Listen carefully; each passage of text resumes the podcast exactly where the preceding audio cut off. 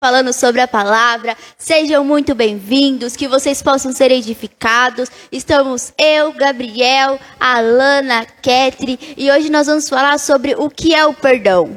E aí, Alana, o que que é o perdão? Por que, que sempre começa comigo? Não é, às vezes é comigo. Só vai. É, às vezes é com o Gabriel. E aí, explica o pra perdão gente. é um ato que você escolhe, que você pratica de. Como eu posso falar? De não guardar um rancor de uma pessoa por determinada situação, por alguma coisa que ela te fez. Não levar uma vida inteira é, com a opinião errada sobre ela em relação a essa questão. Não deixar o rancor te consumir em relação a isso. A uma pessoa, ela fez tal coisa para mim, eu nunca mais vou falar com ela. Eu nunca mais vou olhar na cara dela. Eu não quero nem, não quero nem ouvir falar o nome dela. Gente, está muito errado. E muito errado mesmo. Quando você pratica o perdão, independente de qualquer situação, é, você consegue ter um. Senhor, ajuda nas palavras fáceis, Pai. Que eu não posso falar o crentez. Por favor. Vocês conseguem completar para mim? Eu me perdi onde você tava. Que assim, o perdão basicamente. Gabriel me ajuda, vai, Gabriel. É, o perdão basicamente é você. É você decidir por você próprio que você quer fazer aquele troca de sentimento interno. Não o fato de sentimento de tipo, ah, eu senti que devo perdoar. Mas o seu sentimento de raiva ou sentimento de vingança, você quer trocar esse seu sentimento pelo perdão. E aí você decide perdoar a pessoa que te fez mal. Então, fazendo isso, você, além de liberar a vida dela, porque você tá, assim, a pessoa fica com raiva, você fica pensando nela, mano, o dia inteiro. Isso não faz bem pra você nem pra ela. Então, o fato de você perdoar uma pessoa, você libera a vida dela e libera a sua também. Em Salmos fala que uma pessoa que pratica o perdão, ele é feliz com ele, porque ele pratica a bondade. Então, ele praticando o perdão todos os dias, igual Deus faz com a gente, nós ficamos limpos e através disso a gente também libera a vida das outras pessoas. Sim, uma questão do perdão também é que o perdão ele traz o melhor benefício para a gente, dentro da gente. Às vezes a gente pratica o perdão achando que está causando bem para outra pessoa, mas na verdade o maior beneficiado em praticar o perdão somos nós mesmos. Exato. Porque assim, o perdão nada mais é do que você viver uma, uma limpeza nisso. Então você nunca mais vai olhar para a pessoa da mesma forma que você olhava. Você não vai mais se sentir da mesma forma que você se sentia. E como o Gabriel falou, você se libera. Você se desprende disso. É uma prisão. O perdão, quando você libera o perdão sobre a vida de alguém, você se desprende disso. Então você acaba tendo a leveza no teu interior. Não tem mais aquele peso de olhar para as pessoas e falar assim: "Meu Deus, fulano fez isso para mim e eu me senti assim, assim, assim, assim". Não tem mais essa. Tem aquele negócio tipo assim: "É, fulano fez isso, mas o que, que eu posso aprender com isso? Ah, me machucou, mas como eu posso levantar e resolver com isso?" Então, o perdão nada mais é do que uma liberação de, da sua vida, né? Porque muitas vezes você tá com raiva da pessoa. Por exemplo, o Gabriel foi lá e pisou no meu pé. Fiquei anos guardando isso porque o Gabriel pisou no meu pé e doeu em mim, não sei o que e tal. E aí, na hora que eu pego. O Gabriel nem lembra mais que pisou no meu pé. Ele continua vivendo a vida dele, só eu fico lembrando disso. Ou seja, o, o, o, quando você libera o perdão, você desprende a sua vida. O Gabriel tá lá, viajando. Pisou no pé, hã? Às vezes pensei que querer nem sabe, né? Exato. É bem isso. E tipo, mano, também acontece isso, né? Tipo, a pessoa ela te magoa e às vezes ela, tipo, pra ela falou normal, né? Foi, tipo, mano, saiu assim, ela não foi na maldade. Aí você, às vezes, mano, Abriga recebe daquela coração, forma errado, né? aí já era, é. A briga no coração e fica alimentando, mano. Exato. Porque também tem a questão de que, por exemplo, eu sou um pouco mais bruta. A Cat é um pouco mais sensível. Então, tipo, o que pra mim é algo. Não vou falar a palavra boa, mas não é algo. É algo que é natural. tipo, natural. Para a Cat foi um- um- uma tempestade na vida dela. Então, a gente tem que ter essa sensibilidade toda de se colocar no lugar do irmão. Aquilo Exato. que eu falei realmente machucou ele, eu vou lá e peço perdão. É assim, Cat? E é até legal que vocês falaram relacionado à, à forma como você fala. Por exemplo, o Gabriel deu exemplo, por exemplo, de você dar. Falei normal com a Sara. A forma que eu falo, eu não sei como é que a Sara lida com cada pessoa. A forma que Eu você não fala sei como a. Sara, por exemplo, nossa, falei alto agora. Eu não sei como a Sara, como as outras pessoas falam com ela. E vai ver ela, tipo, como você falou, ela é mais sensível. Ela. Uma pessoa às vezes mudou. O jeito da pessoa, às vezes, é tipo de falar mais alto. Falou um pouco mais alto com a Sara. E ela, ai meu Deus, me tratou mal. Às vezes ela é. Ai, falou, falou alto comigo. Ah! Aí a Sara já pega e já. Já pega e fala, "Ah, eu também não quero mais falar com ela, não. Entendeu? É errado. Porque da mesma. Da mesma forma, a outra pessoa não falou por mal, mas às vezes a gente entendeu de fato errado.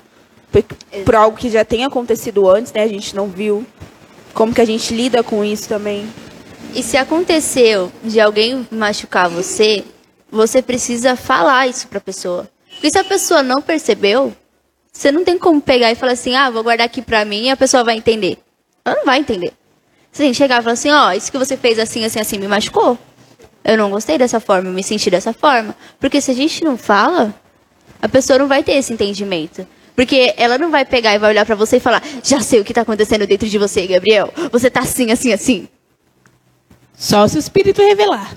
Só se ele revelar, mas ele não vai falar exatamente a forma que a pessoa está se sentindo. Ele vai falar uma parte. Porque cabe a parte de Jesus e cabe a nossa parte de fazer. A gente aprende que o perdão ele é necessário. Porque assim, é, a palavra diz sobre o perdão. Então ele pegou, Deus, Jesus foi lá, morreu por nós, exatamente por causa daquilo que nós fizemos contra ele. Ali foi para mostrar e falar assim, ó, eu tô perdoando vocês. Então, assim, eu sofri assim, assim, assim, assim, assim, para que vocês possam entender que eu perdoo.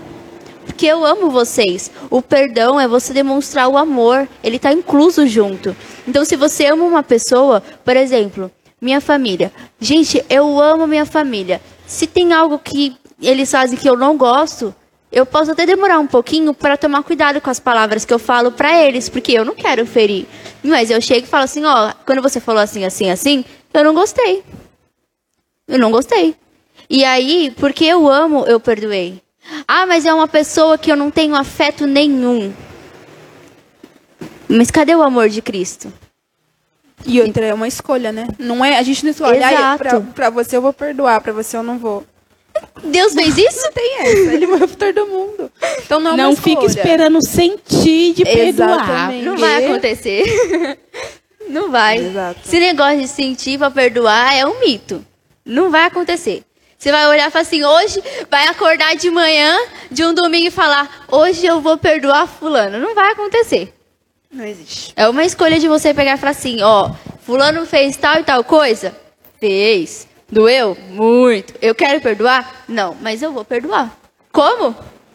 Jesus vai me ensinar, porque se ele não me ensinar, não tem como. É uma decisão de você fazer isso.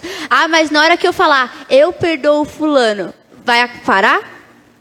Não vai. mas é um processo de todos os dias a gente pegar e pedir perdão. Assim, ou liberar o perdão, né?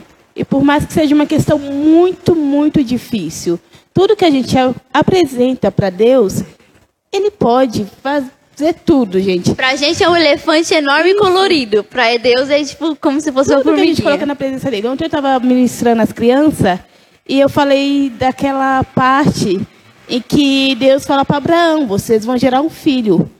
Sara, ela ouve Deus falar isso e ela dá risada. E Deus ainda pergunta: por que, que você riu? E ela descaradamente mente: não, não ri não. Ele falou: você riu sim. então, assim. Mano, imagina imagina. Não, eu até fico olhando. não- às, vezes, às vezes a gente para para pensar a reação de Deus, né? Diante dessas coisas. Que Dá até filha uma ousada. vergonha, né? Que filha ousada, mano. E, Então, assim, não tem nada. Nada que seja impossível para Deus. Abraão e Sara eram velhos e ela ainda era estéril. E tiveram filhos. O, senti, o teu sentimento, o teu tratar vai fazer mal para você e o Senhor quer te curar. Então ele vai te ajudar, independente da situação que seja. E tem aquele negócio de você não fazer acepção de pessoas também, né? Que, por exemplo, você fala, mano, eu amo a Cristo. Aí alguém te fez mal, só porque você não vai com a cara da pessoa, você não, não quer perdoar. Oxi, cadê o amor? tipo, acho que tem um. Acho que foi em Lucas ou em Mateus, não lembro. Que Pedro ele tá conversando com Jesus e pergunta, né, sobre perdão. Fala, Senhor, se uma pessoa ela praticar um, acho que praticar o mal contra mim sete, é, tipo, sete dias, né? Todos os dias? É isso? Deixa eu falar que o pessoal não Sete vezes. Sete vezes sete. É que ele fala assim sete. Sete Pedro vezes chega sete. até Jesus e fala assim, Senhor, mestre, né? Aí chega puxando uma sardinha, né? mestre, é, até quantas vezes eu tenho que perdoar alguém que, me, que fez mal pra mim? Olha, ele muda até a voz Sete vezes? Porque a gente pensa que provavelmente alguém fe- feriu Pedro seis, porque já queria matar a pau já, pra próxima resolvo do meu jeito. No final sobrou pra Malco, né? Mas deixa pra lá. Aí ele falou assim, até, até sete vezes? Ah, Jesus não é uma conta, não é matemática. Ele falou, não, Pedro, 70 vezes sete. Ou seja, Jesus jogou lá pro, né, longe pra caramba. Né? Sete não, 70 vezes o sete que você quer. Então ele quebrou as pernas de, de Pedro, porque Pedro queria, ele queria uma desculpa, porque assim, ele queria um limite para perdoar. Assim, eu não aguento mais perdoar. Acho que era a sogra dele, não sei. Eu não aguento mais perdoar. A pessoa fica fazendo mal, a pessoa faz as coisas, eu perdoo toda vez, isso tem que acabar. E Jesus falou, basicamente a resposta de Jesus foi: não acaba. Não acaba. Porque se você pegar, isso daí é por dia, tá? Então assim, 70 vezes 7 por dia são 149 vezes. Se você dividir isso por 24 horas, a cada alguns tantos minutos, eu não lembro mais a conta, mas a, a tantos minutos você tem que perdoar uma pessoa. Ou seja, a cada tantos minutos que você é ferido, você tem que liberar um perdão. Ou seja, você tem perdão suficiente para liberar para pessoas um- muito mais do que você pode ser ferido. Então, na conta que Jesus fez, é impossível você não perdoar uma pessoa. Porque ainda que ela consiga te ferir diversas vezes no mesmo dia, a conta que ele fez é superior às vezes que ela pode te ferir. Então o perdão é sempre superior à ferida. O perdão é sempre superior àquilo que a pessoa fez contra você ou que você pensou que a pessoa fez contra você. Porque como a Sara falou, às vezes a pessoa não sabe o que fez, porque às vezes eu sou muito melindroso, né? Isso acontece demais, é verdade. Porque existem várias personalidades, eu sou melindroso, o outro não é melindroso. E aí num dia que eu não tô legal, já sou melindroso, então num dia que eu não tô legal, a pessoa fala um negócio que era exatamente que eu não, eu não poderia ouvir aquilo. Aí de repente eu já fico magoado, e aí a pessoa é, é- ah, a pessoa do diabo, foi Deus, só foi Satanás que moveu a pessoa para acabar com a minha vida. Não, você quer um Zé Mané, que é, que é melindroso pra caramba, você não pode ouvir porcaria nenhuma e você acaba se ferindo por qualquer coisa, que precisa ser curado. Mas existe outro lado também, que a pessoa realmente conscientemente vai lá e comete a ferida, a falha, e a pessoa precisa perdoar. Mas na conta de Jesus, você perdoa exatamente muito mais do que você é ferido. Tanto que se você faz uma outra conta, uma outra matemática, que é muito legal, que eu não vou fazer aqui, mas vou deixar, vou deixar na cabeça de vocês, se você fizer uma conta lá, dá praticamente uma conta que bate com o cativeiro de Israel, porque o cativeiro de Israel foi consequência de, um, de pecados que Israel cometeu contra, contra Deus. E Jesus faz uma conta que bate com o cativeiro, que depois mostra que Deus perdoa eles. Ou seja, se Deus é, é- é Deus, se Deus que é Deus, que foi ferido daquele jeito, perdoou o povo, tirou do cativeiro e restaurou, quanto mais nós, que não merecemos absolutamente nada e achamos que merecemos algum carinho, porque nós não merecemos absolutamente nada, ainda achamos que nós somos suficientemente bons para não sermos feridos. Então, nós temos que entender que o perdão, ele é necessário. Eu tenho que perdoar, ponto. Ah, é, é, perdoa. Perdoa. Perdão não é consciência, perdão não é sentimento, perdão é obediência. Você chega e fala, eu te perdoo. Acabou. Você obedeceu. Se você obedeceu, o resto é com Deus. Porque você fez o combinado, sabe o combinado? Eu faço combinado com a Gabriela. Filha, sei que tal, a gente tá combinado. Se ela cumprir a parte dela, eu sempre cumpro a minha. Se ela não cumprir, obviamente, eu não vou ensinar minha filha errado, eu não vou fazer minha parte ainda que eu queira fazer. Então, filha, desculpa, nós íamos tomar um sorvete, mas a sua parte do combinado não rolou. Então hoje não vai ter. E ela entende, ainda que fique triste, ela entende. E na outra vez não acontece de novo. Quem dera eu fosse assim com Deus. Quem dera nós fôssemos assim.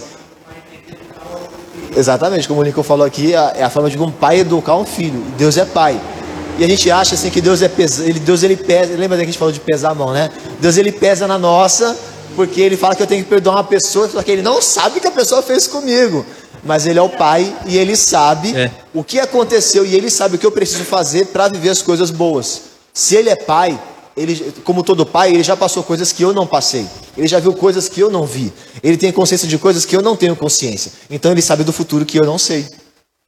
inclusive dos meus sentimentos, do meu futuro, dos sentimentos da pessoa e do futuro da pessoa. Então ele sabe tudo de uma vez, ele fala: "Vai, perdoa, é o melhor para todo mundo". Ele sabe que está rolando. Então confia, vai na dele que tudo vai dar certo. É só perdoar. Sim, essa questão de obedecer também, às vezes a primeira barreira que aparece na hora do perdão é a pessoa não vai entender, eu vou pedir perdão para ela e vai aumentar aquele ego, ela vai achar que está certa, ela vai falar que eu estou errada, sendo que na verdade você só tem que obedecer a Deus, independente se você está certo ou errado, o seu achismo, o achismo da pessoa, você obedece a Deus, você faz a sua parte, porque o importa é você agradar a Deus. Os Deus vai trabalhar na outra pessoa com o seu perdão, porque gente, a palavra mais difícil de ser dita é perdão. Para o ser humano, assim, o reconhecer que está errado já é muito complicado. Você ir lá e pedir perdão é complicado duas vezes. Então, o, perdão, o seu perdão vai trabalhar na pessoa. Deus vai trabalhar através disso.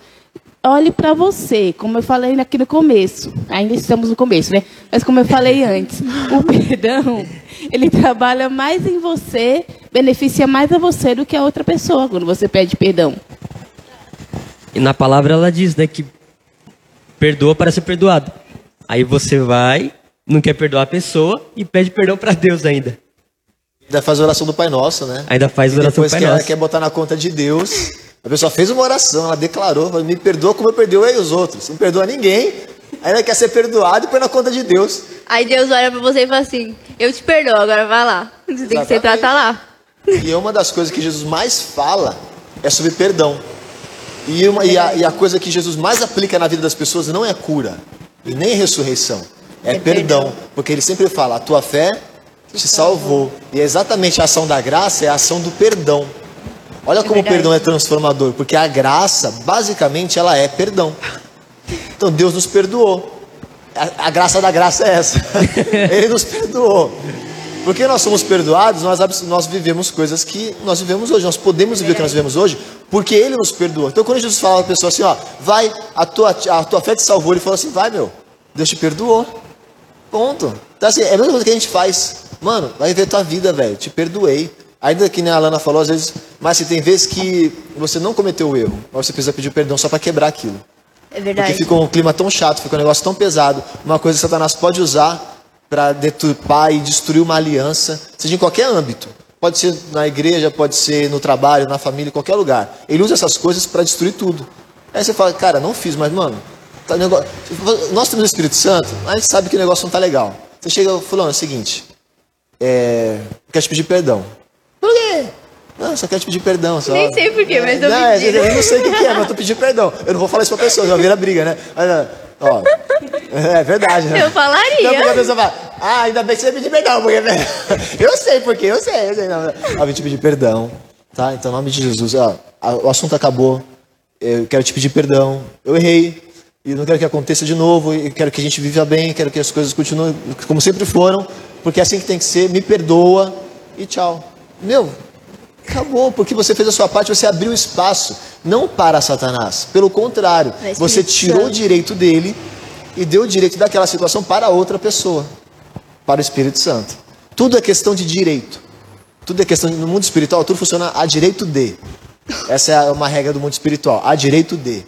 Então, ou você dá direito para Satanás, ou você dá direito para, para Deus. Então, a gente decide pelas nossas atitudes a quem nós damos direito àquela situação, à vida, seja o que for. Então, perdão é exatamente isso. Pe- Peça perdão, ainda que não seja, ainda que não seja você quem precise pedir perdão. Jesus na cruz ele pediu perdão. Na cruz ele não estava errado em nada. Ele pagou, ele pagou a, a consequência de um erro que não era dele.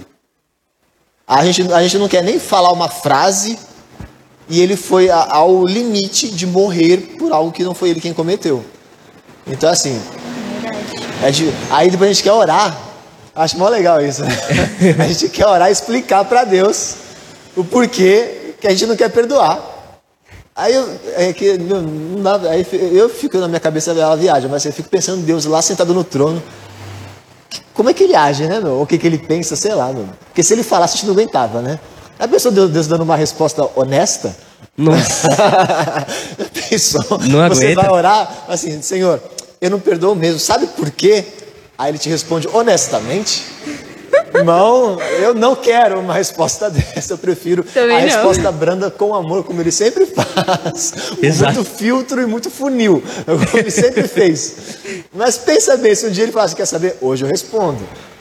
Que ele falou que Israel, né? Vocês querem carne, irmão? Vocês- Você quer carne, irmão? Você quer carne? Agora você vai comer. Você vai comer até sair pelo nariz, maluco. Você vai, você vai comer, você não vai aguentar. Ele falou Literalmente. isso. ele falou literalmente, isso. Você Literalmente. vai comer carne até sair pelo teu nariz. Vai, vai cair codorniz em cima de você, que vai, vai, você vai, não vai ter onde pisar. É mais ou menos isso que ele falou. É.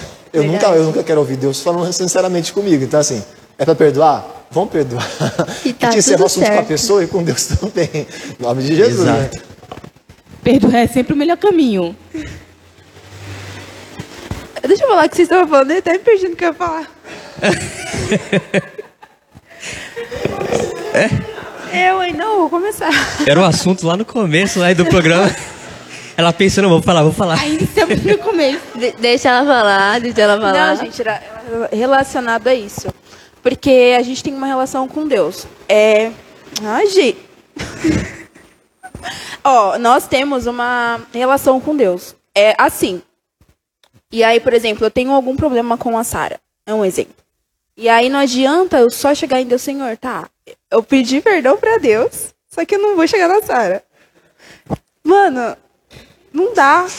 Porque Deus ele tá bom, eu te perdoo. Você errou com, com, com seu irmão, ok, te perdoo, mas chega nela. E aí, ah, não, não sei, eu não vou chegar não. Só o Senhor, já contei pra você, já perdoei. Tá, mas você tem que pedir perdão pra ela. Você pediu pra mim, mas e ela? Você feriu ela, tá errado. Continua com uma, uma brecha assim. Você continua com o espaço aberto, você não fechou aquilo. Então. E aí eu só falo com Deus. Você feriu duas pessoas, aí você tem que pedir perdão pras duas. Continua. E aí a minha relação é assim, não tem isso com a Sara. Então continua errado da mesma forma. Era isso que eu tava lembrando. Vocês estavam falando, eu falei, mano, faz sentido. É isso aí mesmo, senhor. Quando Porque a muitas vezes a gente- se encontra assim. Aí eu tô, por exemplo, quando a gente tá com raiva de alguém, tá bom, eu apresentei pra Deus a situação, mas eu não cheguei, eu não tive.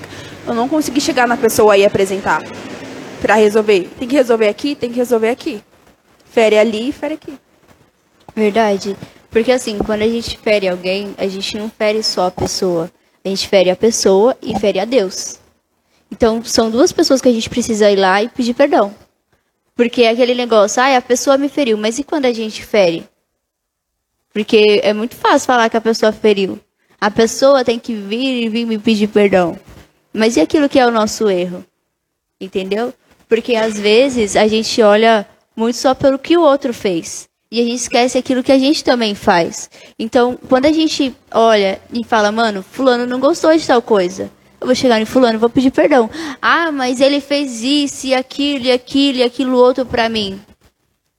Tá, mas e o que você fez? A sua parte você precisa resolver. Se você não resolve, não vai ter como a, a- pessoa ter abertura. Se você ter um entendimento, se você ter um entendimento que precisa ser liberado um perdão, que precisa pedir o perdão, então você tem que ir lá e fazer. Num casamento, tem o esposo e a esposa. E a, é, o esposo e a, esp- a esposa. Se a esposa fez algo pro marido e o marido fez algo para a esposa, os dois precisam pedir perdão. A esposa não pode pegar e apontar ao marido aquilo que ela fez de errado, aquilo que ele fez de errado, como o marido também não pode fazer isso. Os dois têm que sentar, conversar e os dois têm que pedir perdão. Só que um dos dois precisa ceder para poder ter essa abertura de pegar e pedir perdão. Em qualquer relacionamento que você tiver, precisa ter isso. Porque se não tiver concordância, não tiver limpeza e tiver mágoa, as coisas não fluem. Então, simplesmente não fluem.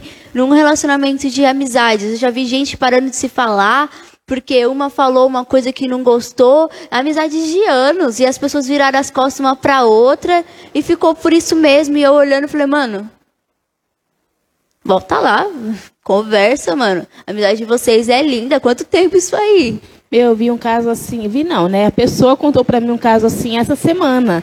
Ela falou que ela fez uma tatuagem para cobrir outra, porque ela tinha feito uma tatuagem com uma amiga, amiga de tempos, e uma tinha, sei lá o que que era a tatuagem. Ela falou que cobriu e depois cobriu. Aí eu falei, mas vocês se acertaram depois. Ela falou, não, porque quando Eu, eu não perdoo, eu não perdoo, ficou ruim. Falei, você tem orgulho disso? Sai fora. Mano, tem gente que, tipo, real, fala Eu isso com. Eu tenho uma amiga que, graças a Deus, ela não é mais assim. Mas antigamente, pensa numa pessoa ruim. Pra essas coisas ela era ruim, mano. Ela tinha diversas, assim, coisas boas que ela fazia, mas na hora de perdoar, ela não perdoava. Então, se alguém fizesse algo que ela não gostava, ela virava o mundo pra se vingar dessa pessoa. Ela amava a vingança. Só que assim, ela começou a andar comigo com a Vitória. Eu e Vitória não tem essa. Aí a gente olhou e falou, mas pra quê? E aí a gente começou a questionar ela daquilo que ela fazia. Até que ela entendeu. Ela encontrou o Espírito Santo, graças a Deus, e o Espírito Santo começou a trabalhar nela. Você não vai pedir perdão, não? Vai fazer desse jeito mesmo? Hoje ela não é mais desse jeito. Às vezes dá uma assim, mas Jesus está cuidando disso. Mas ela entendeu. Então, é, peraí, a pessoa pisou no meu pé. Eu vou lá e vou machucar o pé dela. Vai ser só um pisão, não. Vai ficar ferida. Entendeu? E, e a gente tem que prestar atenção nisso, porque se a gente fizer isso, depois é pior pra quem? A pessoa? Não vai ser pior pra pessoa, vai ser pior pra gente. Então, quando a gente fala de perdão, a gente está falando de várias coisas. A gente está falando de uma pessoa que tem que pedir perdão, a pessoa que precisa se perdoar. Porque muitas vezes a gente faz coisas que a gente não se perdoa. E por fato da gente não se perdoar, isso trava as nossas vidas. Então a gente pensa de uma forma, a gente fez uma coisa e fica se culpando pro resto da vida. Aí você pede, Espírito Santo, me perdoa. Aí o Senhor, tá bom. Aí toda vez, mas eu fiz tal coisa, não sei o que e tal. Aí o Espírito Santo olha e fala assim: Eu já te perdoei.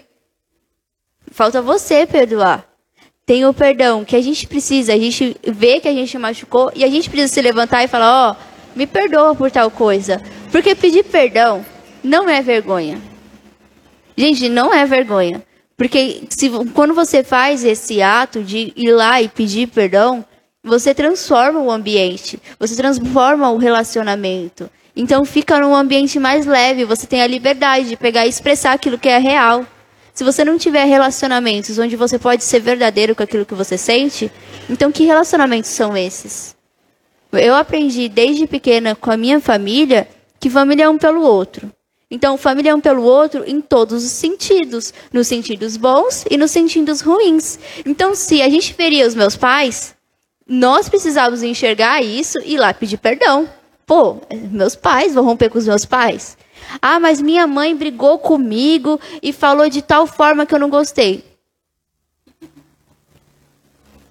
Se você está errado, você tem que ir lá pedir perdão. Ela está fazendo o papel dela. Agora, se ela estiver errada, ela vai reconhecer, porque é mãe. Ah, mas a minha mãe é diferente, não sei o que e tal. Alguma forma vai, vai acontecer. E se a pessoa não entender, não enxergar, é o seu papel sentar e falar: Ó, oh, isso me feriu. Eu trabalho com uma pessoa que é um, um pouquinho difícil, a mãe dela e tudo mais. Só que assim, ela tá aprendendo isso. Então, se tem algo que ela não gosta, ela não chega já gritando, falando com a mãe dela. Ela espera e depois ela fala. Porque ela aprendeu que se ela pegar e chegar e gritar, Jesus não vai falar com a mãe dela. E não vai ter a mãe dela para Cristo. Então, o que ela faz?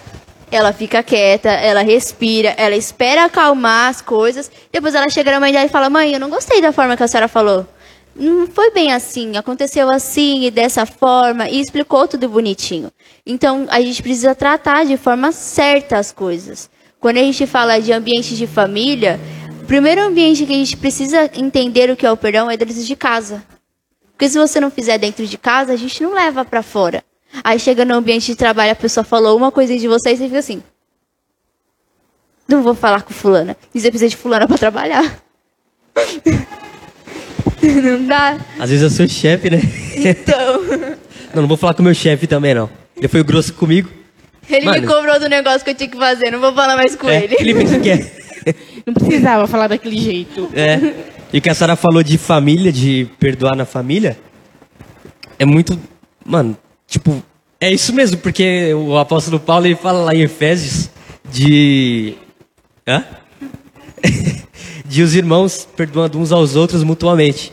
E tipo, irmãos, nós somos irmãos em Cristo. Mano, nós somos uma família em Cristo. Porque ele fala, mano, a família cada um se perdoa mutuamente. Então um é perdoando o outro. E o que ela falou de família é exatamente isso que ele está falando. Então eu perdoo a Cat, a Cat me perdoa, a Cat perdoa a Sara, perdoa a Lana e perdoa todo mundo. Mesmo se a pessoa não fez nada, ela libera perdão.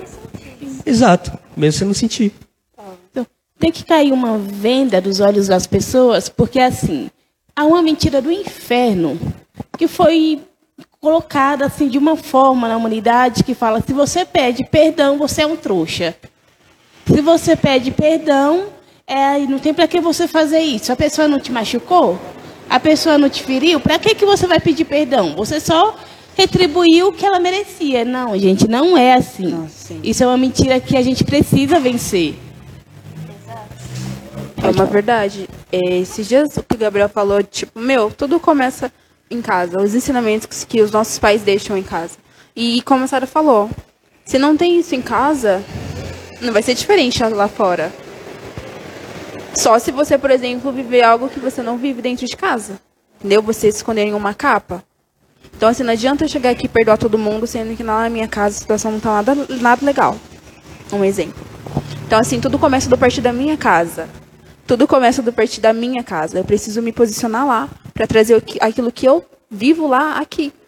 O que é interessante nisso que você falou é que tem gente que faz o seguinte: sabe que errou, sabe que tem situação dentro de casa, sabe que precisa ir lá e resolver, independente de qual seja a situação, independente de qual é a gravidade, aí chega e fala assim: você tem que perdoar fulano. Mas e a sua casa? E o posicionamento que você precisa ter? Porque a gente não pode pegar e falar de algo que a gente não tem habilitação. Entendeu? O presbítero falou que no mundo espiritual a gente tem direitos. Ou a gente dá direito para Satanás, ou a gente dá direito para Deus. No mundo espiritual, a gente precisa ter o um entendimento das coisas que a gente faz. Então, assim, se a gente dá direito para Deus, para Ele agir, como a gente faz esse direito? Tendo habilitação. Então, a gente tem a palavra lá, a gente pega a Bíblia. A gente lê a Bíblia, que a gente precisa perdoar uns aos outros. A gente lê lá, lê lá na Bíblia, que a gente precisa pedir perdão. A gente lê na Bíblia que Deus perdoa a gente. Independente daquilo que a gente fez. A gente lê. Não são versículos que eu estou citando. Não são versículos. Eles citaram algum. O presbítero citou, o Gabriel citou. Tudo isso está na palavra. Então, se eles falam para a gente perdoar mutuamente um aos outros, se eles falam que é para a gente ter paz com todo mundo, quando você não libera perdão, você não está tendo paz com todo mundo. Porque vira e mexe e você volta na briga. Não, mas você fez tal coisa para mim, eu não quero falar com você e vira as costas. Aí o Espírito Santo olha para você e fala: "Qual que é? A... Onde eu tenho a liberdade? Como é que eu vou alcançar aquela vida?" Aí você fica assim: "Não sei, porque o seu papel você não fez." Você fala, não sei. Aí você entendeu? Aí você volta lá, aonde você deixou. Aí você vai lá e fala assim: Ó, oh, Fulano, eu já devia ter feito. Mas me perdoa por tal coisa. Eu não quero deixar nada mal resolvido. Porque eu sei que se tiver alguma coisa mal resolvida, lá na frente vai voltar para resolver. Aí você, ou você faz ou você faz. Ou aquilo vai bater na sua porta todos os dias. Vai bater todos os dias, você vai se estressar. Vou perdoar logo isso aqui pra parar de mexer. Porque você fica pensando naquilo. Exato. Fica preso, né? Não adianta, Sim. você acha que, ah, tá tudo bem. É um ciclo vicioso. Sua mente, sua mente tá ali, tá ali, tá ali. E Deus, ele tá assim, você não vai não? Você não vai, né? E aquilo realmente volta com o tempo. Por mais que você, ah, tá tudo bem, eu vou esconder isso. Voltou. Você às vezes nem percebeu, já voltou de novo. Tipo assim, a gente não pode passar por uma situação e deixar em aberto é necessário que tipo, a gente resolva. Porque por mais que eu pegue e fale, ah, tá bom. Fui, fui fazer outras coisas, aquela situação vai pegar e vai voltar em, uma, ou, em outros tempos. Dias, enfim, Exato. mas volta. Porque você deixou em aberto, você não se posicionou ali e não teve uma atitude ali. E se te machucou a primeira vez, a segunda vez ela vem para te machucar mais ainda. Exato. Uma frase que eu ouvi já tem um tempo é que assim, quando acontece uma situação na sua vida, é para você aprender com ela. Se acontece de novo, é porque algo você deixou de aprender. Quando eu entendi isso, eu falei assim: eu não quero viver duas coisas ao mesmo tempo, não. Duas vezes do mesmo jeito, hum, aqui não. Porque na primeira vez, como a Nana falou, dói de uma forma. Na segunda já vez, já piora o estado da- daquilo que dói. Então, se a gente. Eu conheço um caso de uma mãe e de uma filha que as duas mutuamente se feriram. E assim, as duas, uma olha pra cara da outra e fala: Eu tô certa, eu não vou chegar, eu não vou pedir perdão, porque eu sou a mãe e não sei o quê. A filha vira assim: Não, porque ela me feriu, ela tem que vir me pedir perdão e não sei o quê. Aí eu olhei assim. Gente, porque essas coisas pra mim não faz sentido. Aí eu olhei assim eu falei assim, mas as duas tá errada. As duas. Senta e conversa. É mãe e filha? Ai, mas não teve esse relacionamento. Assim, gente, tá machucando, vai ficar doendo aí pro resto da vida? Para. Aí, é- não sei no que se deu, mas a gente precisa ter esse entendimento. Vai ficar o tempo todo um xingando o outro. Todo mundo no ataque, na defesa junto com a pessoa, atacando, defendendo, porque a pessoa vai revidar de volta. E vai ficar o resto da vida assim. Uma hora alguém vai ferir mais. Uma hora a espada aí. Imagina dentro de casa o ambiente. Exato. Aí, aí na hora de jantar, uma janta na sala, outra janta no quarto, ninguém se fala. Mano, Não, o melhor é que mantenha esse ambiente, aí depois fala, Senhor, vem, vem morar na minha casa. Como? que jeito. Como? Tudo bagunçado. Uma coisa que a Sara falou, que de situações mal resolvidas, né? Geralmente quando a gente não resolve uma coisa, Deus insiste naquilo, aquela situação vai se perpetuando, digamos assim, e assim vai aparecendo para que a gente se resolva. Em algumas vezes não. Algumas vezes a situação está para acontecer, Deus me dá um spoiler para que eu aprenda, porque aquela situação já está de imediato para acontecer, e eu não aprendo com aquele spoiler, digamos assim, que ele me deu. Às vezes não é a situação mal resolvida, é que o negócio já vai acontecer de sopetão. E Deus fala assim, ó, vou te dar um, vou te dar uma amostra grátis aqui para te preparar e te fortalecer. Aí você ignora. Você não quer. Quando você chega na situação que ele, que ele queria te preparar, aí você mete a cara no muro, quebra o nariz, arrebenta com a face toda, e aí quer culpar Deus. Deus, sei que. Poxa, peraí, meu. Semana passada, semana passada, eu tentei te preparar. Eu, tô um tempão te falando, tentei te, te ajudar. Eu quis fazer você mais forte. Eu quis colocar um freio em você, um airbag, mas você não deixou. Aí você foi lá e bateu no muro sozinho. Eu não posso fazer nada por isso. Tá te preparando. É que a gente, a gente quer colocar a culpa sempre em Deus, né? Deus, eu bati no muro, você não fez nada, você não me livrou. Caramba, meu, meu, meu livramento. Sei, caramba, olha meu, lá. Meu livramento é a sua consciência. De você não bater na, na parede. Às vezes a gente quer que Deus pegue a gente.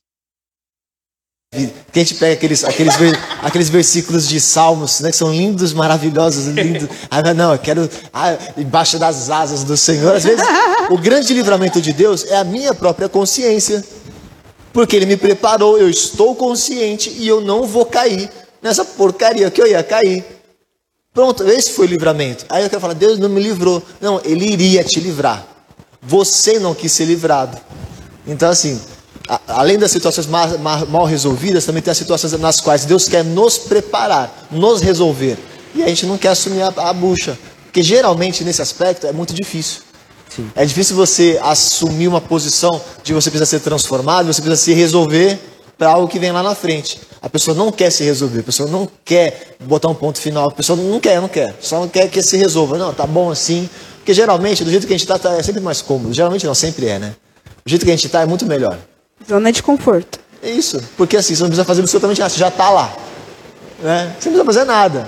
O jeito que, que eu estou agora é o melhor, melhor lugar do mundo. Por quê? Porque eu já estou aqui. Eu não preciso dar um passo, eu não preciso ficar de pé, eu não preciso me esforçar, eu não preciso cansar, não preciso fazer nada. Eu estou sentadinho. Deus quer o contrário. Agora você levanta aí, você se esforça, eu vou te ajudar, mas você se esforça, você se vira, você aprende, você se fortalece, você cresce, amadurece, que aí a gente vai. Só que geralmente esse processo todo a gente fica pulando. Sim. E o perdão faz parte desse processo. É a, cha- é a primeira chave, a chave de ignição do processo é o perdão. Porque, ah, vamos lá, vamos ligar o carro.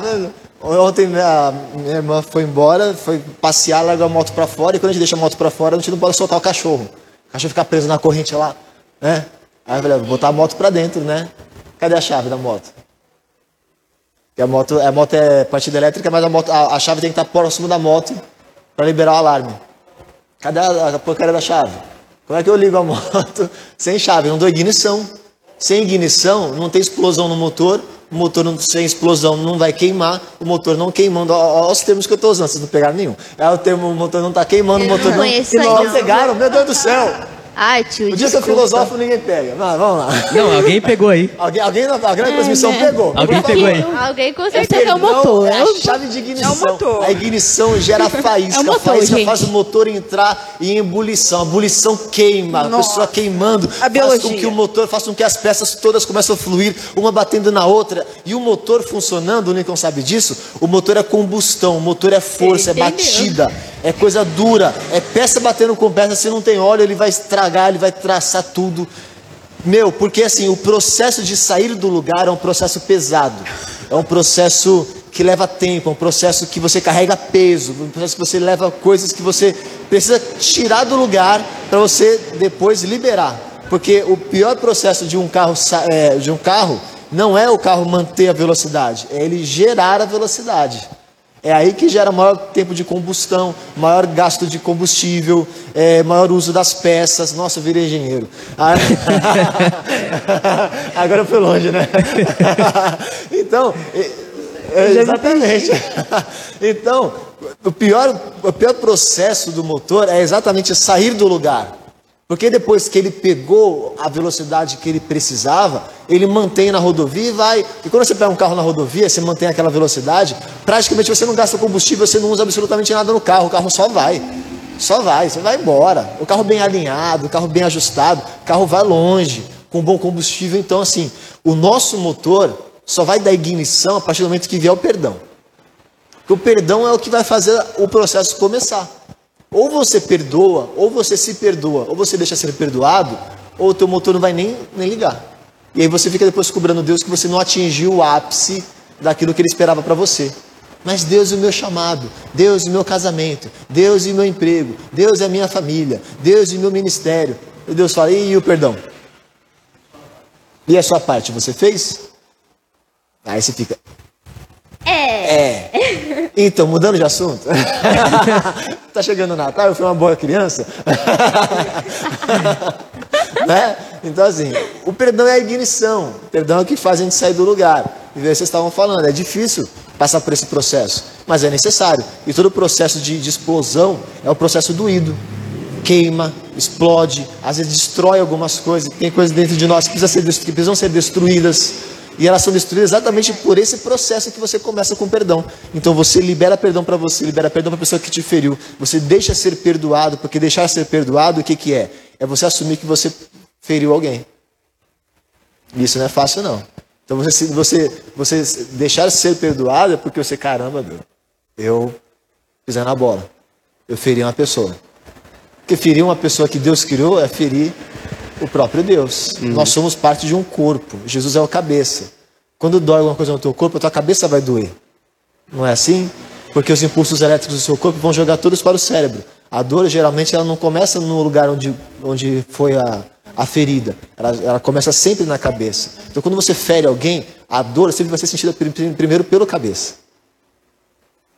Então, o primeiro que sente a dor da ferida não é a pessoa que você feriu. É a cabeça dela. É Jesus Cristo. Por isso que a Kétia está falando aqui de liberar perdão, de, falar, de pedir perdão para Deus e também para a pessoa. Você feriu as duas. Ah, eu pedi perdão para Deus. Não serviu. Na boa, não serviu. Nem pede. Porque se você não pediu perdão para a pessoa, esse perdão para Deus não vai servir.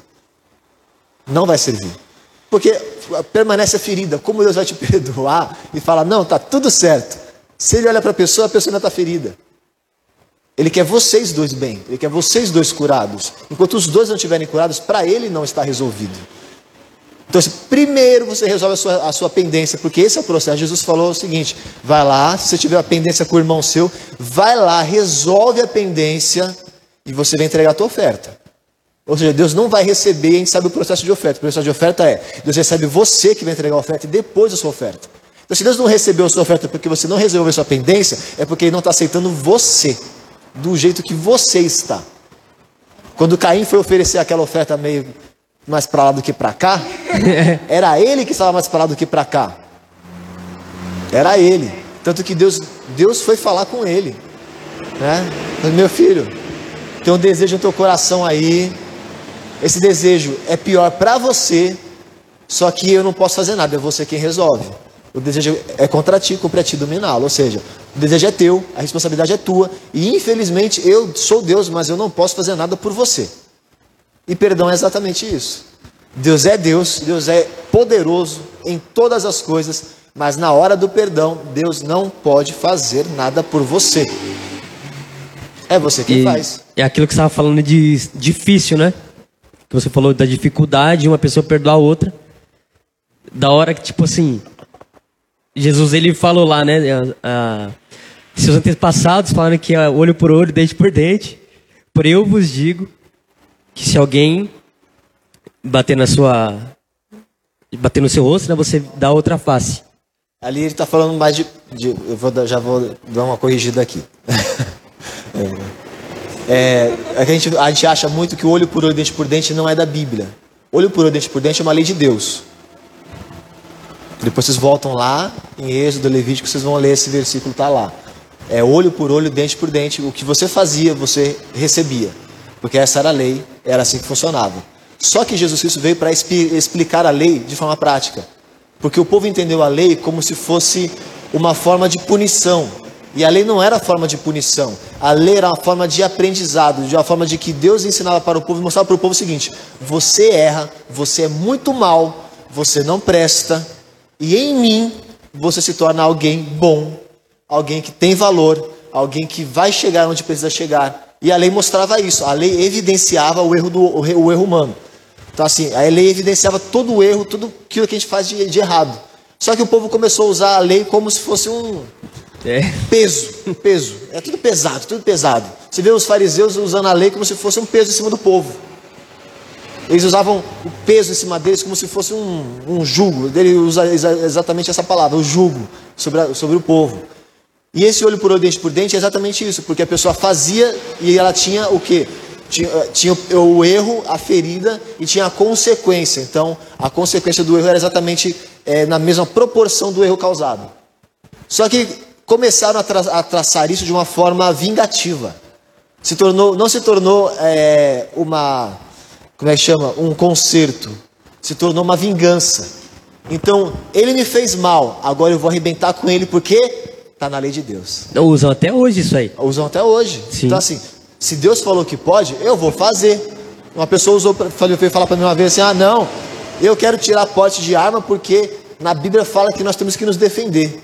Eu falei: sim, meu filho, você tem que se defender, não atacar. Você quer porte para quê? Você quer andar armado para quê? Você já você já está premeditando alguma coisa? E outra, se a Bíblia fala que você pode se defender, ainda mais ela fala que alguém te defende. Então você está usando a Bíblia para justificar algo que você quer e não é algo que Deus quer. E é exatamente isso que as pessoas usam desse termo. E era isso que as pessoas usavam. E Jesus foi falar assim: vocês estão, vocês estão errados. Não é assim. Vocês estão usando a lei para se vingar e não é. Eu vou muito além disso daí. O justo seria isso? Sim. Vamos fazer além do justo. Fez com você, você não vai devolver, mesmo sendo a lei. Você vai levar de novo e você não vai fazer nada contra a pessoa. Você vai perdoar. Foi isso que ele falou. Sim. Assim, a lei, a lei determina que você pode fazer, posso, mas você não vai fazer. Eu estou falando que você não vai fazer. Porque não era isso que Deus falou para você fazer quando ele fez a lei. Você entendeu errado e eu vim te explicar direitinho. Então, assim, tem olho por olho, dente por dente? Tem, tem mesmo. Só que vamos pensar o seguinte: Deus aplicou essa regra para a gente? Não. Se a regra era dele?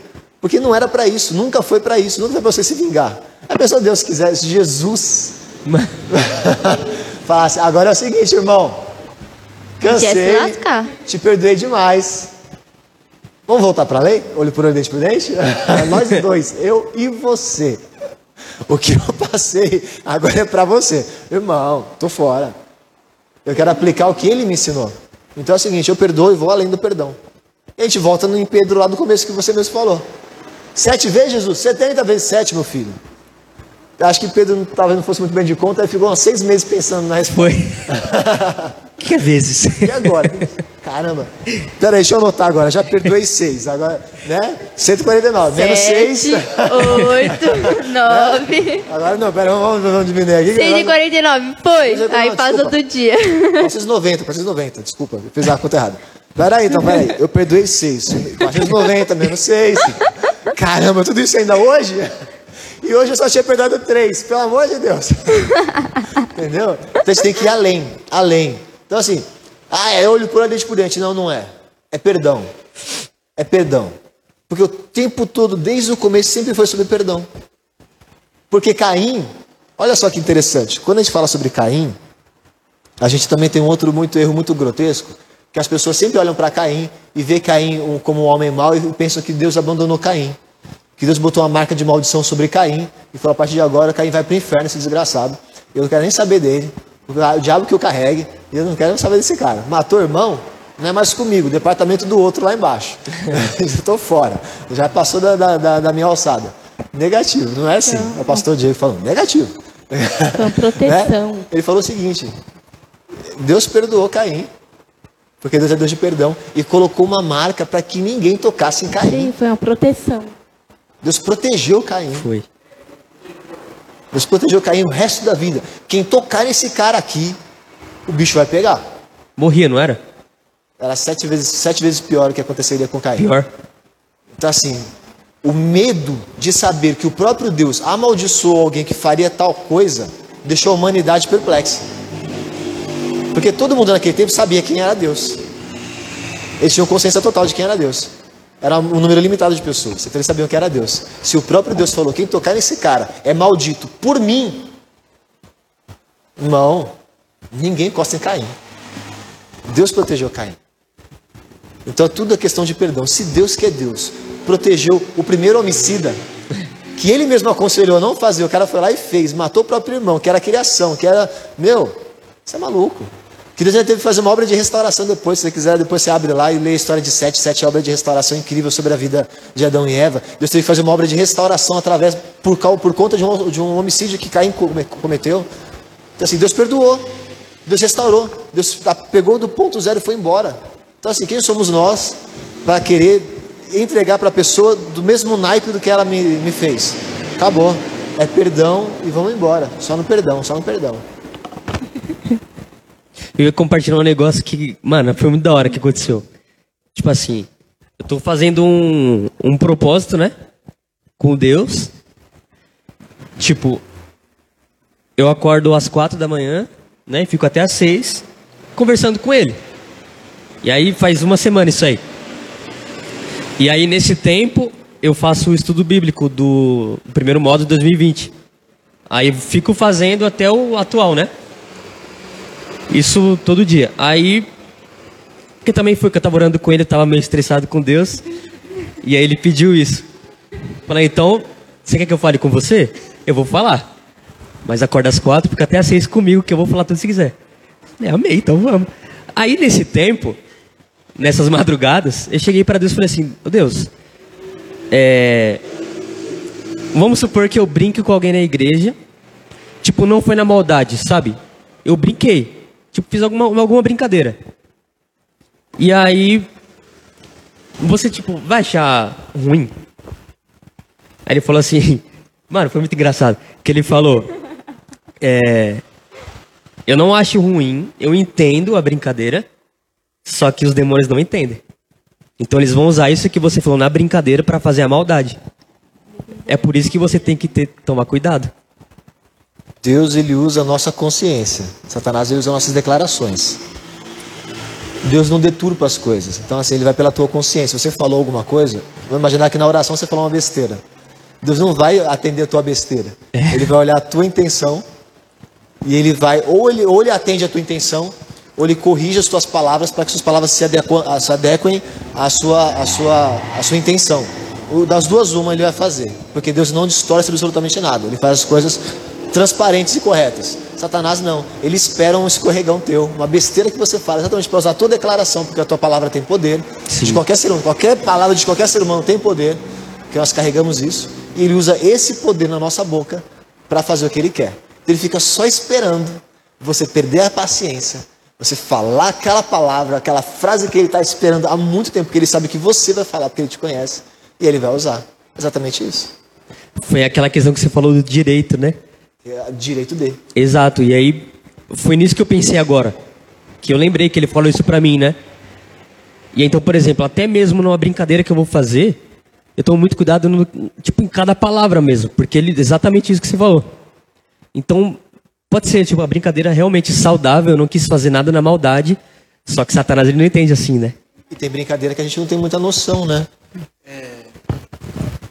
É, é aí onde você tem que analisar com quem você está brincando e como está brincando. Tem certas pessoas você pode brincar até um certo nível, outras não. É nisso aí que você vai ter que ter o dis- discernimento do, de quem você, com quem você está brincando. Porque Satanás pode usar a maneira que você brincou para plantar um, um sentimento errado naquela pessoa. Verdade. Por exemplo, a Esther, eu não, eu faço brincadeira com a Esther direto, que é a mais nova, então a gente não tá nem aí, a gente zoa ela e tá nem vendo.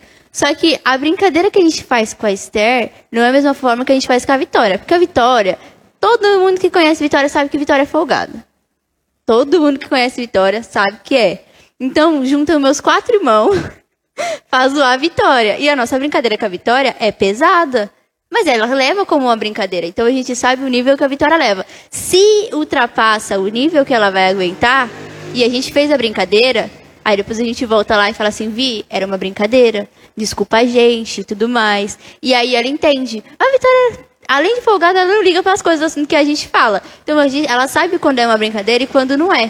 Então, olhar, quando, quando o tio estava falando de olhar os limites das pessoas, é realmente, porque a Alana ela tem uma personalidade, a Alana tem a vivência dela de vida, ela tem uma família que é completamente diferente da, da Catherine. Porque elas são formadas diferentes, elas vieram de, de lugares diferentes. E a mesma coisa que a Catherine ela tem de vivência, daquilo que são as experiências dela, a Alana ela não vai ter. Então, se eu brincar de uma forma com a Alana que ela não vai gostar, e é a mesma forma que eu fazer com a Catherine e ela não vai nem se importar, eu não posso fazer isso com a Alana. O Gabriel, ele vive na- no mundo da lua, todo mundo sabe. Todo mundo sabe. A gente Até O Gabriel não se importa com nada. não tem nada a ver com o Corinthians, não. Não tem nada a ver com o Corinthians. Mas a gente sabe, a gente fala um negócio do Gabriel, às vezes ele tá olhando pra sua cara, prestando atenção em você, ele ainda vira pra você e fala: Quê? Você pode repetir? Ele vive no mundo da lua. Então ele sabe disso. A gente brinca com isso e ele sabe que ele vive.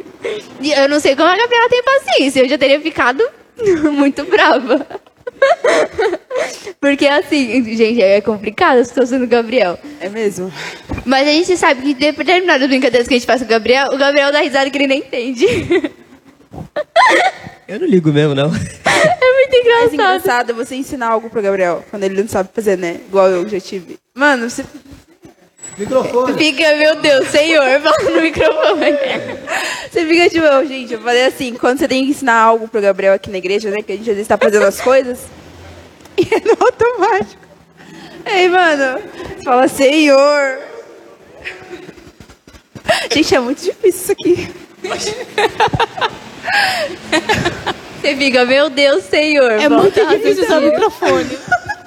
Mas é.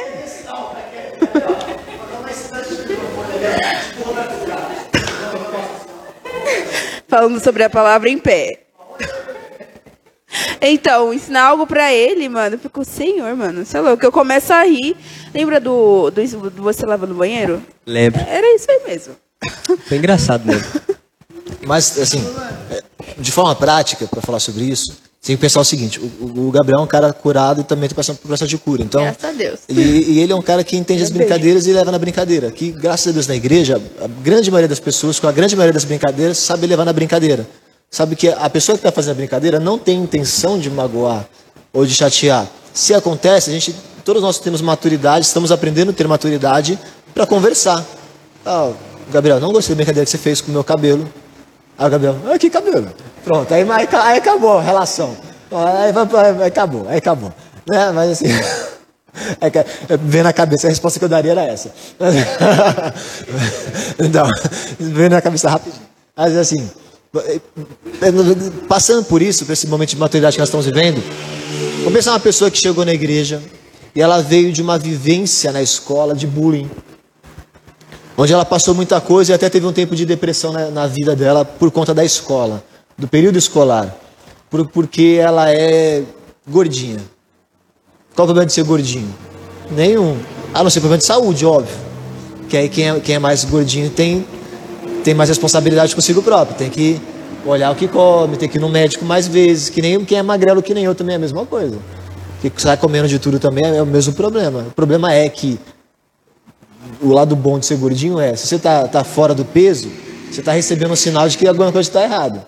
O cara que é magrelo que nem eu, a Sara, assim, por exemplo, se a gente come de tudo e a gente não está bem, a gente não tem nada que mostre que a gente não está bem. Só se o negócio ficar ruim mesmo. Então, assim, fora a questão de saúde, não tem problema nenhum da pessoa ser gordinha. Porque cada um tem um biotipo diferente. É assim que funciona. Só que a pessoa, cara, tá na alma dela, tá ferido, tá aquela ferida aberta. E qualquer coisa que você fala a respeito de aparência, peso, às vezes saúde, é, qualquer coisa que você fala, é como se jogasse sal ou vinagre naquela ferida que está aberta. E aí a pessoa, cara, aí você começa a colocar a pessoa numa condição, mesmo dentro da igreja, onde ela não deveria estar. Porque ela começa a se retrair, você é a pessoa que está fazendo ela se retrair. E aí gera todo um ambiente muito ruim, até maligno, no lugar onde deveria tudo ser santo. Então a gente precisa ter uma consciência muito grande do que a gente vai brincar com a pessoa. Então, se quer fazer brincadeira, primeiro conquiste intimidade. Fora isso, meu, vai conversando com a pessoa, vai ganhando confiança, para que você não tenha necessidade de um dia ter que pedir perdão. Porque se nós chegamos ao ponto de pedir perdão, é porque a gente passou de um ponto onde Deus não queria que nós passássemos. Nós passamos do limite que Ele mesmo gostaria que nós vivêssemos. Porque tudo tem limite.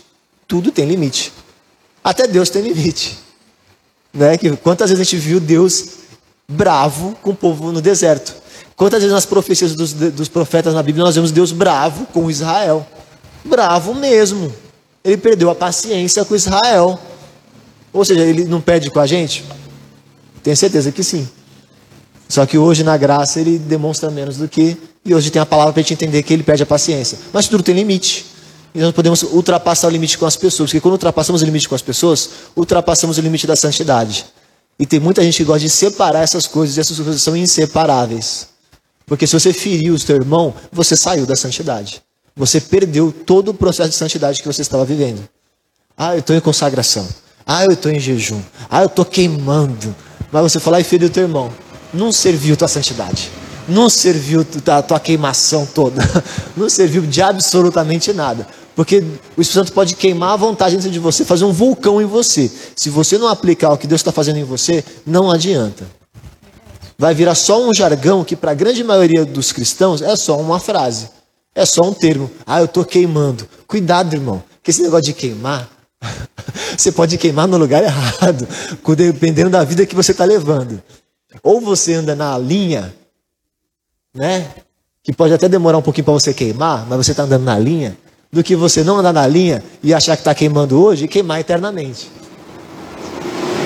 Então, vamos parar de viver os dogmas, viver os termos e as coisas assim, para viver a realidade. Eu não vou ferir o meu irmão, porque isso me feriria.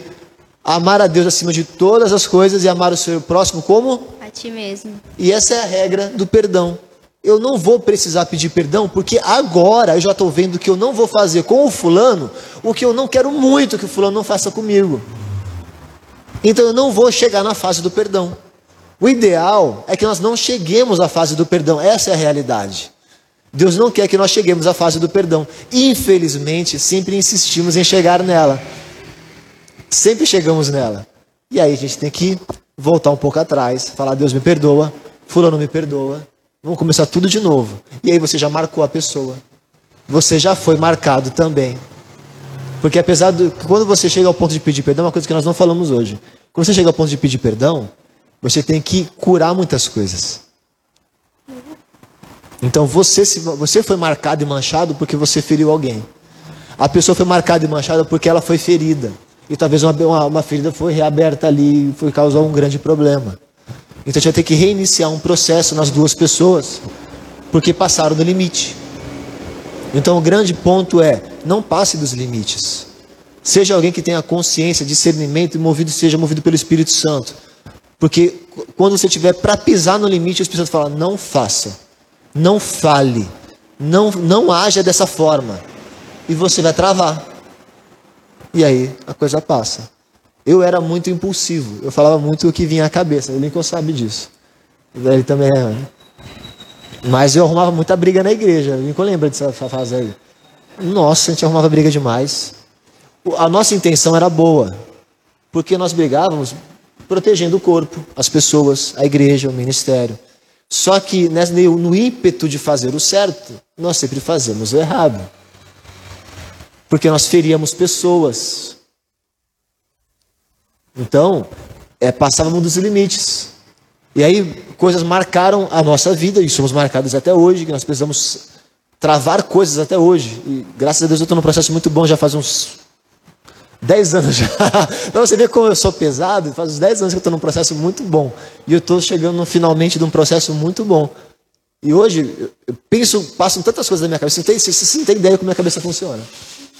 E dá uma travada assim que eu, que eu, eu respiro. Muita gente percebe, quem me conhece mais profundamente, ele, a pastora, o pastor, eles percebem na hora, eles até comentam. Você, ia falar. O Lincoln fala isso direto para mim. Você ia falar, não ia? Eu ia. Mas eu parei. E antigamente isso não acontecia. Porque eu ia no ímpeto. E tem muita gente que anda hoje, talvez nós aqui, andamos no ímpeto de, ah, se, se a intenção é boa, as coisas funcionam. Não é assim. Os fins não justificam os meios, nunca vão justificar os meios. Então nós temos que viver o limite do amor. O limite do amor nunca faz você chegar na fase do perdão. Então, se você chegou no limite do amor, do, do perdão, desculpe, se você chegou na fase do perdão, reavalie o teu amor. Porque você não amou direito. Você não se amou direito, você não amou a criatura direito, então você não amou o Criador direito também. Então o teu amor precisa ser revisto, o teu amor precisa ser é, reinicializado, você tem que dar um reboot aí no teu amor. Sabe quando o celular não funciona direito? Você tem que desligar e ligar, o, o notebook não funciona, tem que tirar a bateria. É mais ou menos isso. Mais ou menos é exatamente isso. Você tem que reiniciar o sistema do teu amor, para que nunca mais a gente chegue na fase do perdão. Como nós sempre chegamos na fase do perdão, então nós precisamos perdoar.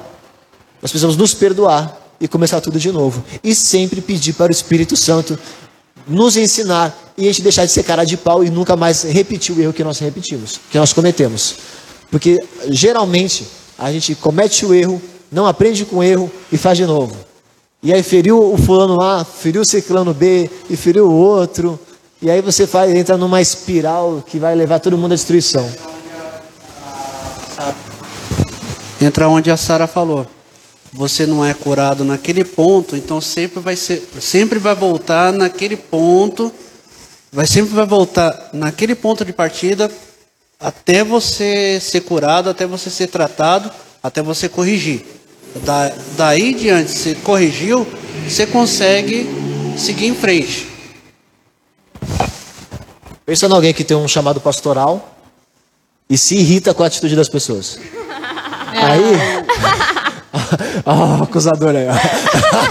Não, tá muito difícil. Ainda bem que não filma. Ainda bem que a parte de trás aqui a gente não filma.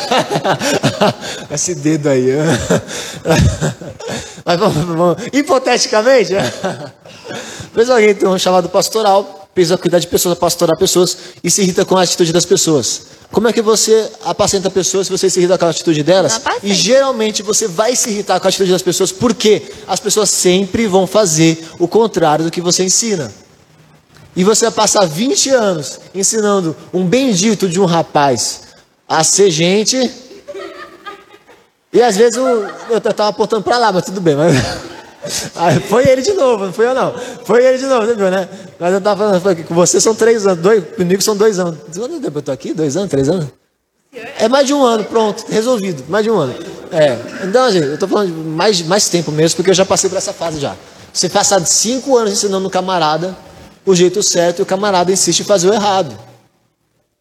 Mas, e aí você se irrita, perde, perde a linha porque a pessoa não aprende. Eu, eu ensino as pessoas, eu ensino. Se eu me irritar porque a pessoa não aprende, ou eu não ter paciência porque a pessoa está no processo de aprendizado, irmão, eu não posso ensinar. Graças a Deus, que já no início da minha caminhada nesse ministério de ensino, Deus já me deu isso. Não foi um processo que eu tive que passar, porque na parte de ensino, isso não. Eu, eu, eu lido com isso muito fácil, muito fácil. Mas na parte de acompanhar as pessoas, aí já, é aí já entra numa outra alçada e o negócio é diferente. Então eu, eu, por exemplo, me irrito bastante. Você vê, meu, não é possível, cara. Não é possível. E eu falava pros caras. Tinha os jovens lá que eu, que eu discipulava. Falei, meu, não é possível, velho. Porque eu vou ensinar vocês de novo a mesma ministração que eu falei com vocês seis meses atrás. Vocês estão viajando, vocês estão usando droga, vocês estão fazendo o que é na igreja? Vocês estão, vocês estão, o que tá, o que tá rolando, velho? Poxa, mano, é para falar outra coisa para vocês. Apóstolo Paulo. Apóstolo Paulo perdeu a linha. Ele fala em Coríntios 3, ele fala para os caras, meu, é o seguinte, eu, eu não posso dar comida sólida para vocês, eu estou tratando vocês no leite, seus cabeçudos. Vocês são um bando de carnal. Eu queria tratar vocês como homens espirituais, vocês não são espirituais. Ah, eu tenho que ficar aqui. eu tenho que ficar escolhendo o que eu escrevo, mais ou menos isso que ele estava falando, para mandar uma carta para vocês, para passar pelo redator, para passar a carta para vocês, porque eu escrever o que eu quero, não fica um. Era mais ou menos isso que ele está falando para os caras, para a igreja de Corinto. E geralmente, entre nós, é exatamente isso. Aí você quer, aí você fala assim, Deus, eu quero ser pastor. Deus, eu quero ser uma pastora. Aí, meu irmão, você não aguenta seu irmão. Você não aguenta seu vizinho. Você não aguenta a pessoa que trabalha do teu lado. Ela, não, Deus. Quando é que eu vou ser pastor, irmão? Quando você virar gente. Aprende o que eu estou te ensinando, criatura. E aí a gente, a gente passa para o próximo ponto. Então, primeiro você aprende, vive o que você tem que viver, que a gente passa para a próxima fase. E a gente quer adiantar as coisas sem passar pelo. Nossa, olha esse livro aí, conhece esse livro. E aí, mas eu te perdoo, tá? Aproveitando. Aproveitando o tema aqui. É interno, quem está assistindo é interno isso aqui, tá? Eu te perdoo, tá perdoada. De nada. Amém, tá abençoando. Então a gente precisa passar os processos. Tá vendo? Eu perdoei, o processo que eu já passei, tá vendo? Mas ainda eu quero meu livro de volta ainda. O sentimento. É o sentimento de falta do livro. O sentimento. Tem de mágoa, de amargura. Não, é de falta mesmo. Tô sentindo uma falta desse, desse livro, você não tem ideia.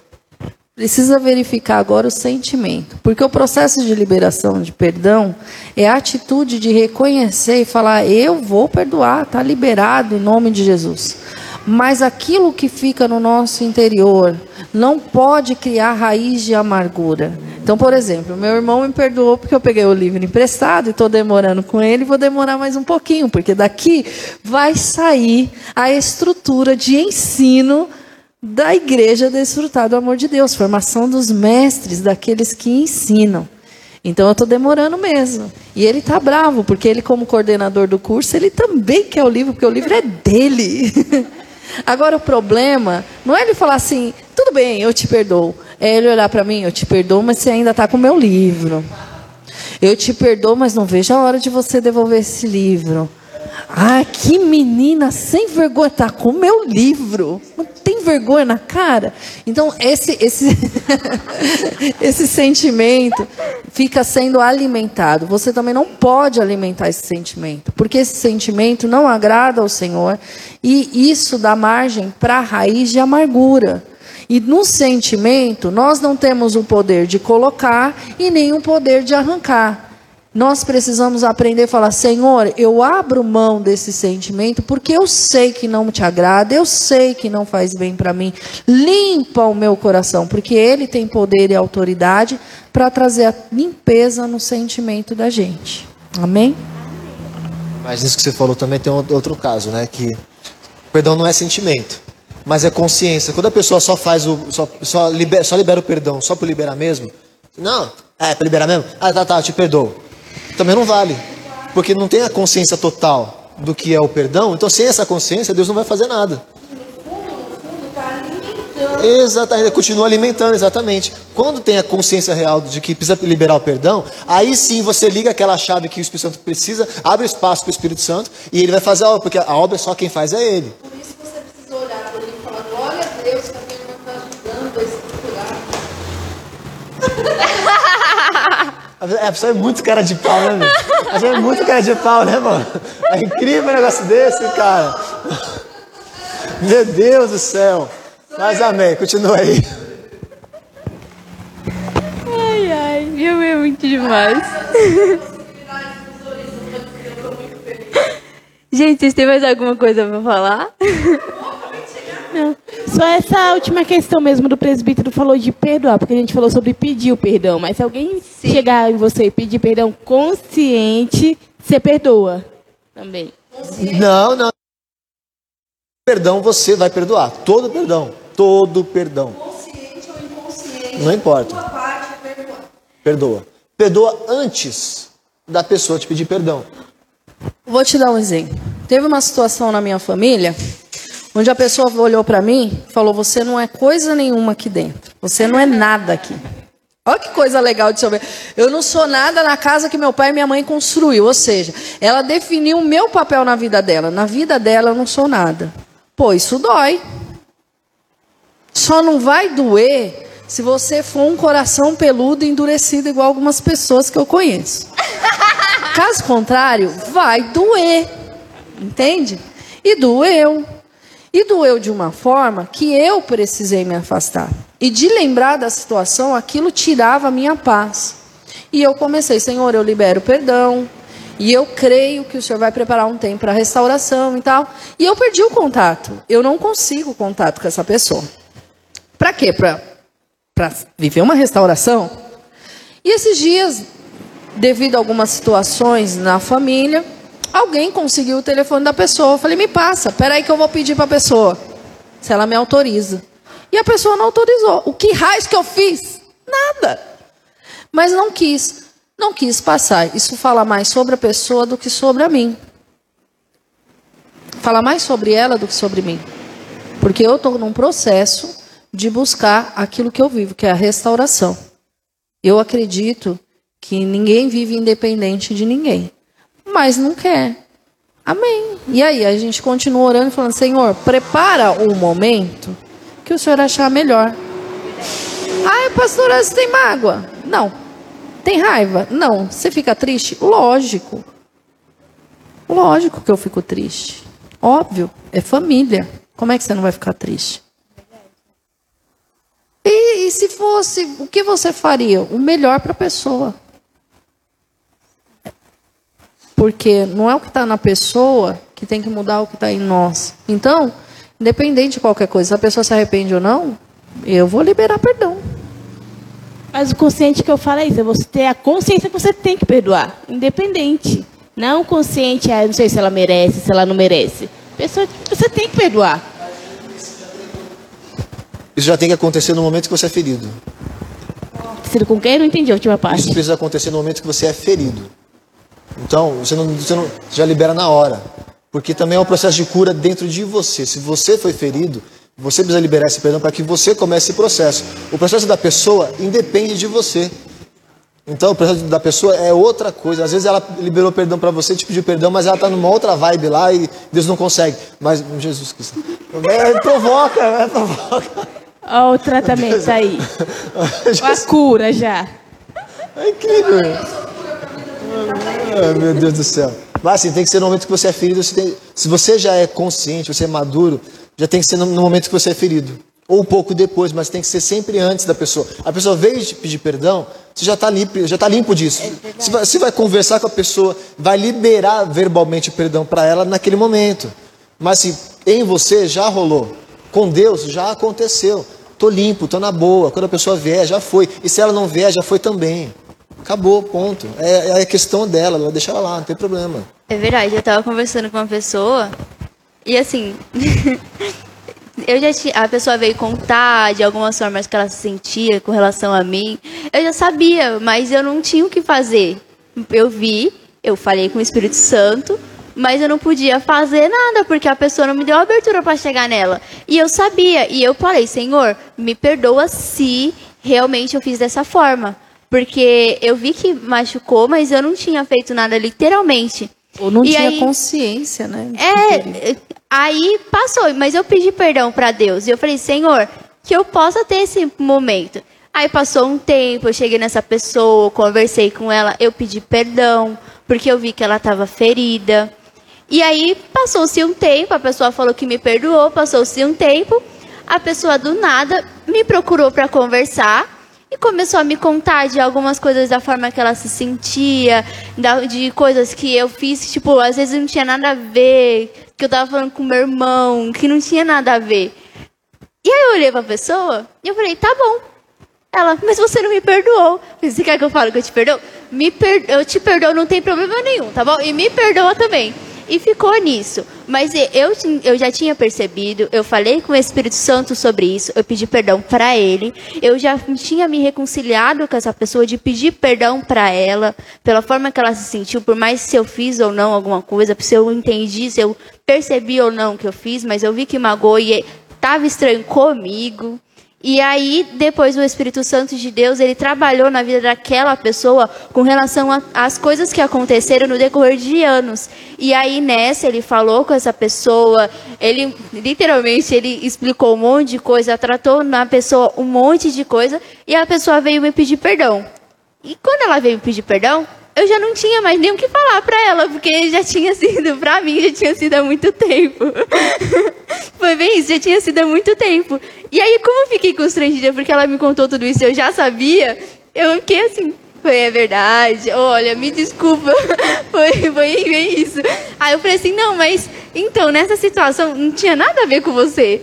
Não tinha, eu olhei pro meu irmão e a gente vive dando risada do nada. O Isso é ven- verdade. E não é, mãe? Passa o vento, eu e o Fábio olhamos pra cara do outro. É assim. meu irmão é palhaço, olha pra cara dele, dá vontade de rir. Não fala isso do meu filho. Mãe, palhaço no, palhaço Não. no sentido bom. Não fala isso do meu filho. Eu tô usando minha autoridade de mãe agora. Não pode. Tá bom, mãe, desculpa. Hã? Desculpa, Não é perdão. desculpa. Ah, hum, muito bonito. Tá Mas é- perdoado. ele continua sendo engraçado de qualquer forma. Engraçado ele. Ele é. Cheio das graças dele. Gente, vocês têm mais alguma coisa pra falar? Eu tenho uma pergunta pra fazer pro Gabriel. Pode fazer. Gabriel, quem é fiel? Só Deus é fiel. Amém. Glória a Deus. É só isso. Eu lembrei do que eu tinha falado antes. Lembrei, lembrei. Tá vendo? É nóis, mano. Aí a Esther tá te cobrando, viu? É, sim, vai ser É, né? presente de Natal. Finaliza aí. Tá bom, peraí. Depois vocês resolvem isso aí. Vamos encerrar aqui. Daqui a pouco vocês conversam sobre. Então, vocês têm mais Vamos alguma ter um coisa? momento aqui de perdão. Gente, então é isso. Que vocês possam entender que o perdão é consciência, que vocês precisam ter o entendimento de chegar, pedir perdão. Independente se você acha ou deixou de achar que você fez alguma coisa, de estar certo ou errado. se a sentir. pessoa te feriu, mano, a opção que você tem é se curar. E uma primeira forma de, cura- de se curar é liberar perdão sobre a vida da pessoa para você continuar vivendo a sua vida. Jesus cura. Então, você busca a, a- é, é isso aí, você busca a cura em Cristo. Você vai lá e fala, Jesus doeu, e aí o Espírito Santo ele te cura de, da forma que ele tem para curar você, tá bom? E que mais? Você tem que se perdoar também.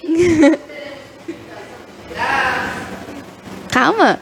Gente, semana que vem tem falando sobre a palavra às 11 horas da manhã, tá bom? Que vocês possam estar aqui conosco, mandem perguntas. Se vocês precisarem de alguma coisa, chama a gente no direct. A gente tem uma equipe que está preparada para responder vocês, tá bom?